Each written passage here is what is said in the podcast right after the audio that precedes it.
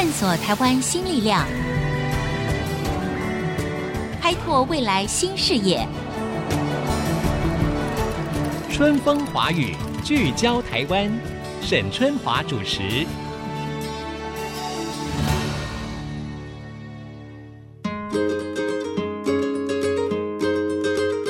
Hello，大家好，欢迎收听 IC 之音春风华语，聚焦台湾，我是沈春华。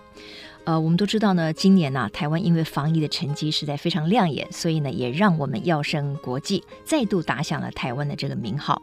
不过，您知道现在在网络上呢，有一位数位外交家，那他呢是透过这个数位创新的方式，哈，创造台湾跟其他国家之间的连结，可以让地理位置上可能跟我们遥远的国家，也能够成为台湾在国际之间的友人。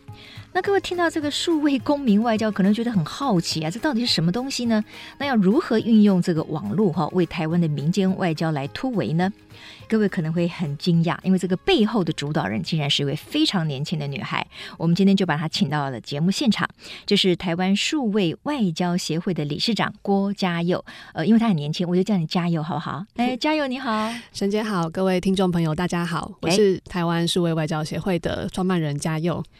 这个你会创办这个台湾数位外交协会，我光是听这个名称哈，我就觉得哎呦，听起来很厉害。这个是一个完全民间的组织吗？对，这是一个完全民间的组织，因为名字听起来太大了，大家常常会以为我们是政府单位这样子。但是跟政府没有关系，跟政府的关系应该是我们有时候会接触，可是我们实际上是一个纯民间的组织。嗯嗯，OK 好，因为我知道呢，嘉佑呢，他整个的这个读书时候呢，你读的其实是台大的工商管理，对，就是管理学院嘛，那。对那个时候读商管，可是后来我研究所硕士的时候是读公共政策，嗯，所以后来走的跟公共政策比较有点关系。所以哈，我常常在这个节目里面呢访问很多的年轻的女性，我真的非常的惊讶，也非常的惊艳于她们在人生里面所做的很多不同的选择啊。像今天的郭嘉佑啊，嘉佑，他又是另外一个例子哈，因为他居然会触动了他，就是说利用数位的科技来拓展台湾的外交空间。这一点真的很特别，你怎么会想到在这方面去做努力呢？应该说是出国念书会对这件事情特别的有感觉，嗯、就是在国外的时候会看到说，哎，其实很多台湾单位他们在国外可能想要发起一些活动，或是我们去国外办活动，那会来看的外国人其实。有时候没有那么的多，就关注台湾的外国人没有那么的多，嗯、或是说之前我在希腊还有匈牙利的人权组织有工作过，所以、嗯、呃，我那时候是在做帮忙做媒体操作嘛，所以发现说，哎，欧洲他们当地常常会用网络。去做跨国的沟通，就是比方说他们的呃新闻，或者说他们的脸书的贴文里面会有很多不同的语言，嗯、因为他们同时要跟不同的国家沟通。我就想说，哎，那如果今天台湾人这么会用网络，如果我们今天是我们用网络来跟国外的人沟通，然后是以一种更了解对方的角度来出发的话，是不是比较有可能会成功？嗯，不过你一开始哈，你这个选中的目标国是科索沃，对不对？对，哎，这个又让我觉得非常惊讶了。就是可能对很多的听众来讲，说科索沃在哪里啊？哦，我要想一下哦，这你要很认真的想一下。哎，科索沃在不在哪里？它在东南欧，在巴尔干半岛上，在巴尔干。巴尔干半岛大家都觉得哎，是欧洲的火药火药库。对啊，我们念书的时候就是这样讲的嘛。对，我我去那边，大家都以为我要去当战地记者。那他他们打完仗蛮久了，然后科索沃它算是在巴尔干的中间嘛，然后它在塞尔维亚旁边，因为它是从塞尔维亚独立出来的，那人口还蛮少的，大概就两百万人，小小的一个国家。嗯哼，就是因为你刚才说的这些资讯，让我们一般尤其是远在亚洲的人，对他其实了解并不是很多，也觉得比较有一点距离感嘛。所以你为什么会选择科索沃呢？是因为它就是因为刚刚独立，大概现在是十二三年嘛，哈。呃，就是因为它是一个新独立的国家，而且相对很小，你认为或许你可以帮得上一点忙，或者是反而你们有发挥的空间吗？对，我去的时候，差不多是他们快要独立十周年的时候。嗯，啊、我去是二零一七年的，二零一七，他们一八的时候独立十周年，嗯嗯，然后大概一七年底去的吧。那个时候就是因为我高中的时候看小说，就有看到这个地方，我就说，哎、欸，我长大一定要去。哎、欸，我们也看小说，但是我们很难会去注意科索沃，对，刚好翻翻到了一本，然后。好像后来想起来，高中的时候有答应过自己这件事情，就想说，如果我今天去那边，我要做什么？嗯，那我去那边的话，我不想要单纯的去旅行，我想要去跟当地的社会有更深一点的互动。嗯，所以我们就想说，那我们今天有没有办法让可能一个完全没有听过台湾的？科索沃的人，嗯、他们开始喜欢台湾，认识台湾，甚至说把他们他们的人、他们的政府跟台湾的政府接起来。嗯，因为我本身念的是政治，所以我我会对这方面比较有兴趣。但是你毕竟就是一个来自民间的年轻女孩嘛，基本上你在开始关注科索沃的时候，或者是你想要从事所谓的数位公民外交的时候，你身上有什么资源吗？为什么你觉得你可以一个人到科索沃去，然后可能从民间开始就跟他们的政府的相关单位可以产生某一些连结，然后促成你所要的所谓公民外交呢？就是你当时有什么资源吗？呃，我那时候身上的资源大概就是我工作一年的存款哦，真 的，我在台湾工作了一年，哦、对，因为我那时候我辞掉了我在台湾的第一份工作，其实我身上也也没有很多钱，可是我就觉得说，如果我今天去我去科索沃，我做这样子的事情，我去开粉丝专业，我去做网路，哦，网络不用钱。我损失的顶多就是旅费，嗯，旅费也不算损失啊，我就是去旅行回来。嗯嗯，如果失败的话，所以我那时候也没有想太多，就是我觉得我的钱购买机票，然后我可以在那边生活一阵子，嗯，那去试试看，试试看再说。所以你并不是说哦，你可能已经认识了当地的可能民间的一个很大的组织，或者是甚至半官方的人物都没有，没有，我一个都不认识，素昧平生的一个人，然后到那边去，对不对？对，那你如何开始？以及你在科索沃你做了什么事？我在那边是怎么开始的？就是我会在网络上面一直传讯息给当地人，有点像是直销公司这样子，就是会传讯息给当地的政府单位啦，给当地的非营利组织。那你是透过哪一个社群呢？透过 LinkedIn，或是透过 Facebook，、哦、或是有时候是写 email。我有一张很大的表格，嗯、就是去之前要先联系的人是哪些。嗯、我会跟他们说，我今天是一个台湾人，我们想要跟你们谈一个数位发展，就是网域这样子的。题目，因为不愿意跟我在现实生活中喝一杯咖啡这样子。嗯，我觉得他们当地人都还蛮开放的，可能是因为我是亚洲人，然后又是女生，大家可能比较觉得哎、欸，可以见个面这样子。嗯、所以我寄出去的信大概一半左右都会跟我说 OK，可以在现实生活中见面。嗯嗯，对。然后我后来就飞过去找这些人，然后慢慢慢慢的从跟他们喝咖啡，然后他们再介绍。他们的朋友给我认识，嗯、这样慢慢慢慢在当地认识越来越多人。OK，那我们去那边做的事情呢？其实我当初比较是抱着一个实验的心态，就是我想要去实验看看，说今天有没有办法用网络的方式，就是让台湾跟当地有更多的连接。简单来说，就是帮台湾刷个存在感这样子。嗯嗯嗯、那在去之前，其实我跟我朋友做了蛮多的研究，就是去研究说当地人到底。最想要听或是最关注的题目到底是什么？那我们发现说，哎、欸，他们因为刚独立嘛，所以非常的爱国。嗯、那他们非常的爱国，又是一个新的国家。可是，在新的国家里面，他们有一些东西，他们还没有那么的完整完全。然后发现说，哦，网络上面。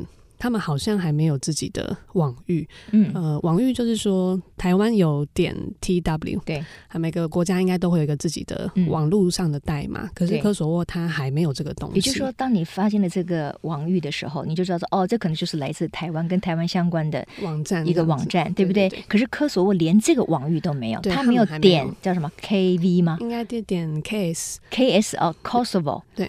那在你去之前是没有这个网域，没有一个代表国家的网域，他们都还没有。那时候我们就是去开粉砖，然后每天都在网络上面说科索沃应该要有这个网域。要有这个网域是要跟谁申请呢？要跟美国的国际组织叫 ICANN 申请。嗯、我们就只是很简单的跟他们说，如果你们想要被当成一个国家的话，那在网络上面。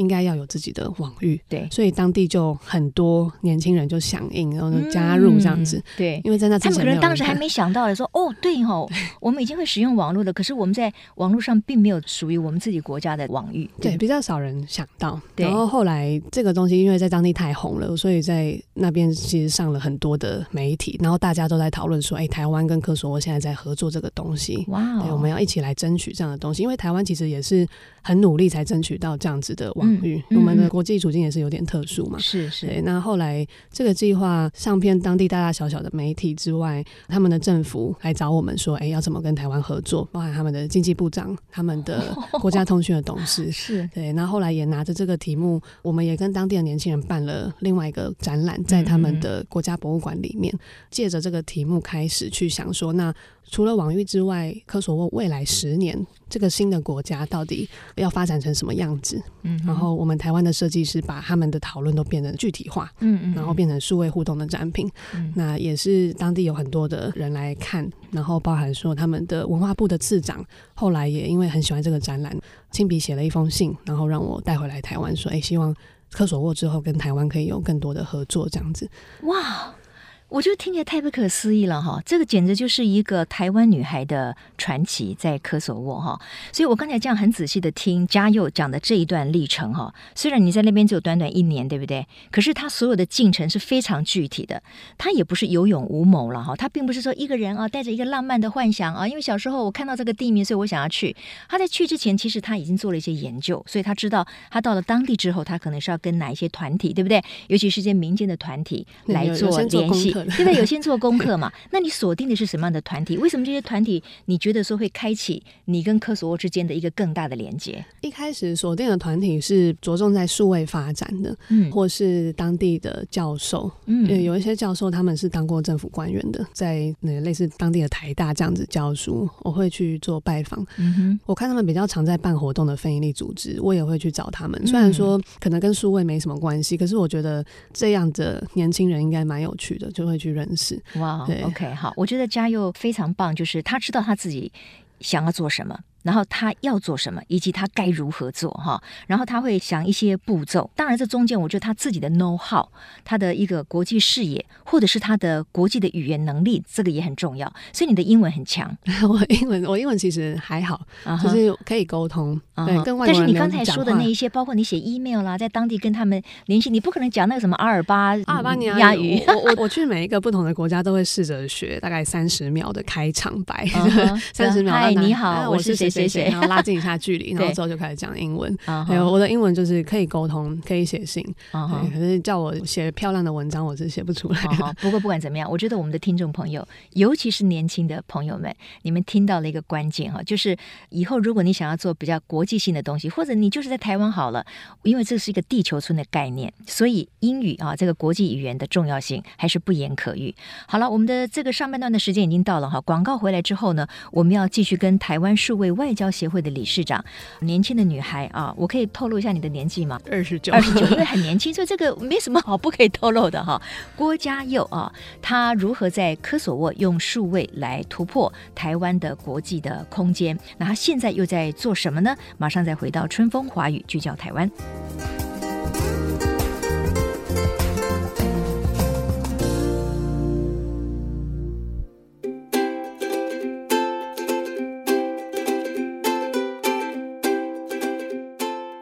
各位朋友，欢迎回到春风华语，聚焦台湾。台湾的女孩，尤其是年轻女孩，我觉得她们展现非常高度的。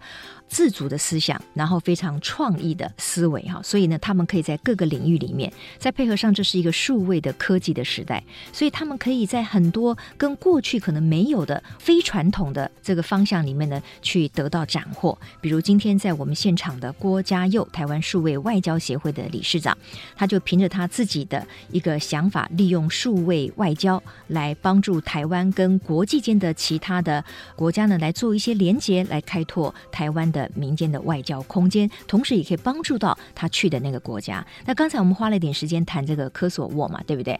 所以嘉佑，你认为说，当你去到这个对于你来说其实是一个陌生的国家。那这个国家对你来讲，他们更觉得你是陌生嘛？所以你要让双方能够产生一些交流，就是你先要想到一个他们可能感兴趣的话题，这是不是也很重要？这很重要，因为。我们台湾很多时候在出去宣传自己的时候，会从自己的角度出发，嗯、台湾 Number One 这样子。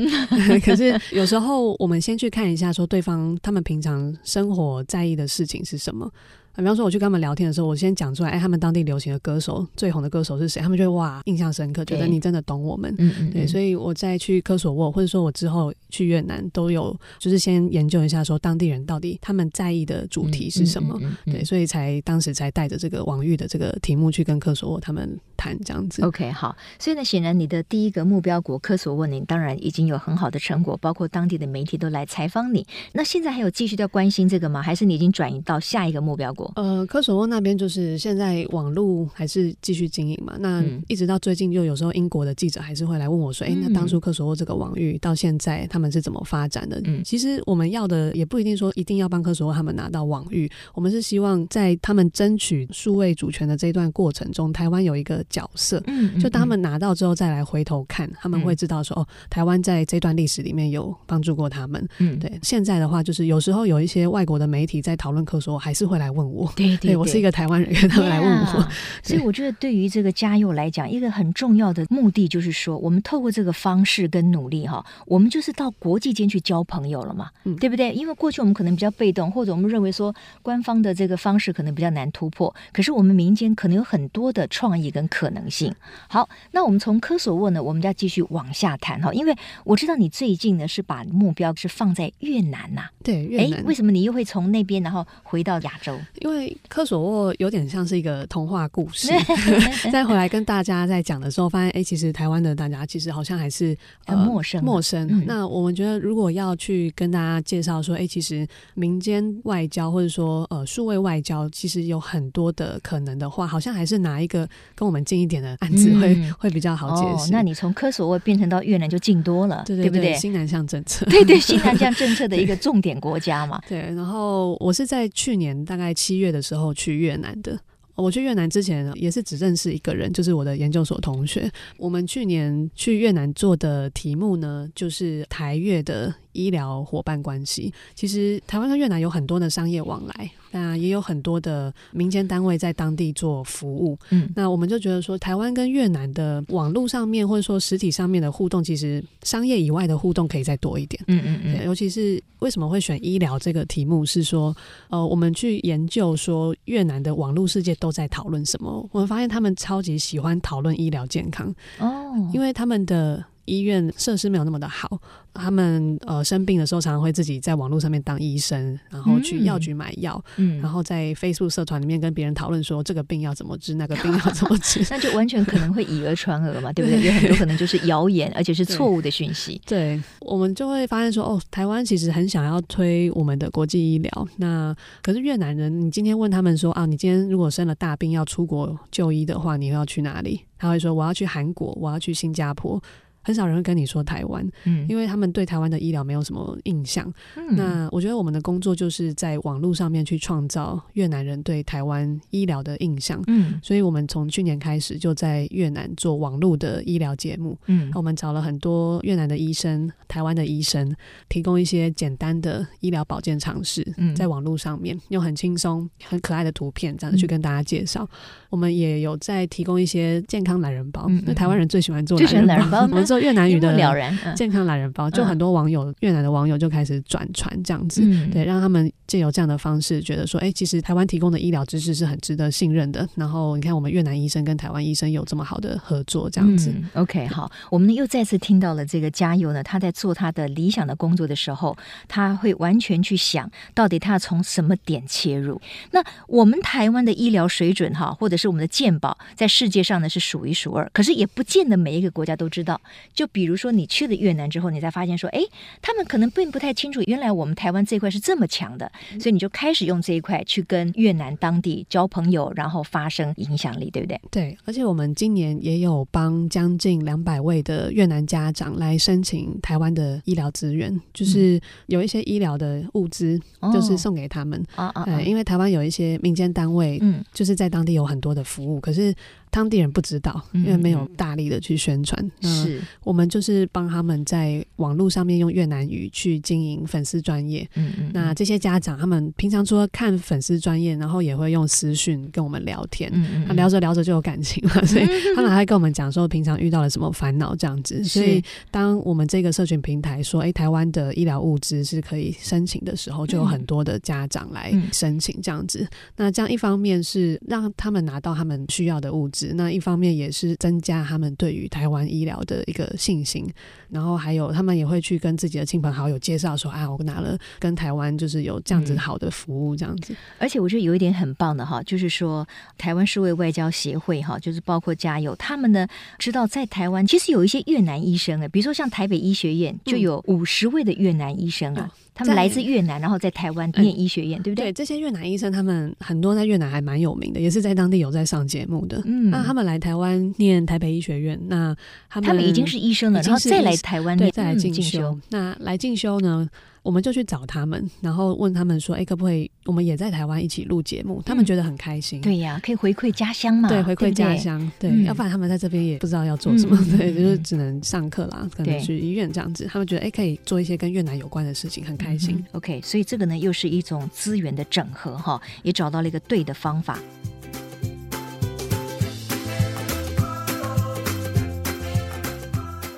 那当然呢，目前就是包括嘉佑他们，如果目标是建立越南跟我们台湾之间的沟通的桥梁的话，其实有很多不同的切面了。因为我想，对于台湾人很多人来讲，这个地名很熟悉了。那最近这几年，当然也有很多人到越南去旅游。可是你说两个国家的人民，是不是那么的互相了解对方呢答案可能是否定的，所以越南对于台湾人来讲，可能是一个既熟悉又陌生的一个国度。那因此呢，我觉得民间是有很多的切入点。还有一个很有意思，你们在。在胡志明市嘛，你们开了一个叫做什么台湾 Corner，对不对？对，好，这个要不要谈一谈？一个公民外交咖啡馆。对 对，就是我发现说，其实到了越南之后啊，大部分的台湾年轻人因为都住在工厂附近，所以没有什么机会跟越南的年轻人交流。可是我们去看韩国，韩国就他们的年轻人都住在市区，因为他们政府规定说，就算你的工厂在 郊外，你也是要住在市区这样子。所以韩国的年轻人跟越南年轻人交流还蛮多的。我们就想说，那那有什么样的方式可以去增加台湾年轻人跟越南年轻人交流的机会？因为我们的目的就是要让越南人对台湾有印象嘛，所以我们在胡志明市租了一个三层楼的空间，我们跟当地的组织合作，当地的组织他们也是在台湾念过书的越南人哦，他们也很喜欢台湾，所以我们就一起做了这样子的文化交流的空间，做展览，教繁体中文，就是我们想办法让它变成一个，你今天来到。胡志明，然后有一个属于台湾的小角落。那像这样子的点子，其实也是之前在国外走来走去的时候，其实发现美国他们也有做这样子的事情，叫 American Corner，、嗯、所以我们就开了一个台湾 Corner。那这个地方就常设嘛，对不对？对，常设，常设。现在继续在经营当中嘛。今年因为疫情有一些延迟。哦，OK，好，就是那之前在经营这个台湾 Corner 的时候，不是要付房租吗？这个费用应该也不小啊。这个费用怎么出呢？越南的房租其实没有那么贵，嗯、然后我们这个地方的房租啊是。当地的就在台湾念过书的这个越南单位，他们会负担，因为他们跟我们合作的方式就是他们想要教繁体中文，嗯、他们教繁体中文，我们办展览，对，还有办活动，嗯、对，那我们就是负责，我们负责的东西不一样，所以对我们来说，我们。房租不用全付，是一点点而已，哦、没有那么大的负担。OK，好。那目前呢，嘉佑他们呢，在这个越南做的，哎，我发现他有一件蛮有趣的事情，就是你马上共同推动了一个桌游还是什么，哦、然后甚至把这个桌游再回销到越南当地啊。哦、那这桌游是怎么设计来的？它跟越南的关系是什么？那个、那个桌游其实是南洋姐妹会，就是他们找了一群在台湾的越南妈妈，嗯、那这些越南妈妈他们很想要把越南的文化介绍给自己的下一代嘛，对，那他们开发了一个介绍越南文化的桌游，可是是中文的。那我觉得说，这些这个东西也是我们跟越南的年轻人去打开话题一个很好的素材。嗯，所以我们在尝试把它翻成越南文，就是反推回去，因为越南当地的桌游很少是以他们自己的文化为出发，嗯、对，所以我们拿这个去给大家试玩的时候，大家的反应都非常好，都觉得、嗯、哇，怎么会有讲我们自己。水上市场将我们自己文化的桌游，他们很开心。嗯嗯，对，我觉得像嘉佑跟这个台湾数位外交协会哦，事实上真的就是非常努力的做我们的国民外交了。但是呢，你们也必须要保留一个所谓真正民间的身份，对不对？你就降低这个敏感度，你才能够发挥你们原来想发挥的那个力道嘛。对，所以你也不能够真的拿台湾政府的补助，可以吗？我们可以拿台湾政府的补助，就是希望政府可以再多补助我们。Oh, OK，好好，那呼吁一下，还没有拿过。还是很重要的，因为没有钱，我们办不了什么事情，所以可以希望台湾政府可以补助你们，对，不对？希望可以补助啊哈。对。但是除了这个之外，我知道您还利用的另外一个方式，就是在网络上募资啊。台湾的民众反应如何？哦，台湾的民众超厉害的。啊。就呃，我之前在科索沃的时候，我曾经在 PTT，就我学长帮我写了一篇文章，嗯、对，说我要在科索沃的国家博物馆办展览。那个时候根本没有人听过我，可是那篇文章后来就爆红。我们在一个晚上募到了十二万台币。哇，一个晚上，而且是在 PTT 上面，对，不是一个专业的这个募资平台啊，像什么泽泽啊什么之类的。对对对，它就是一篇在八卦版里面的文章。然后乡民真的会捐钱给我。我那时候在杜拜机场转机，然后我那时候本来觉得啊，好像没有钱做这件事情了，结果我的手机就一直震动，因为那个捐款的那个通知一直钱来了，钱来了。我真的是对啊，在杜拜机场就差点哭出来的。哦，真的耶！哎，我觉得听起来蛮热血的，蛮热情的。后来台湾 Corner，或者说我们之前也有找了十二个台湾有在做国际交流的组织，我们一起做一些联合募款。每一次的群众募资大概都是五十万左右，大家都会在两个月内就是帮助我们达成。所以我觉得这个东西是台湾社会很特别的现象。对，很棒。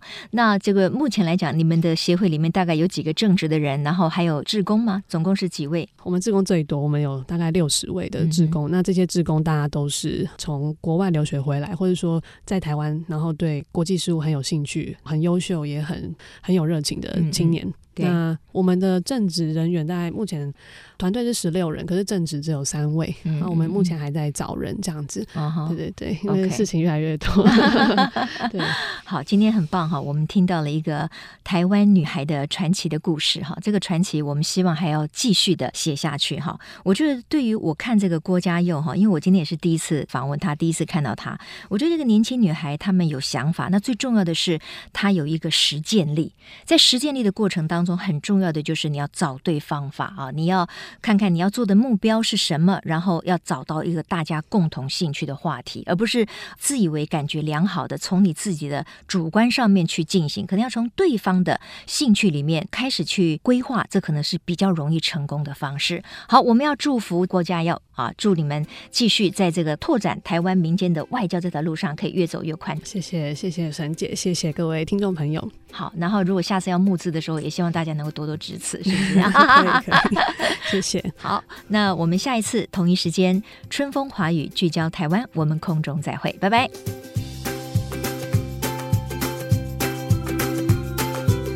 本节目由世界先进机体电路赞助播出，探索真相，开拓未来。世界先进机体电路与您一起聚焦台湾。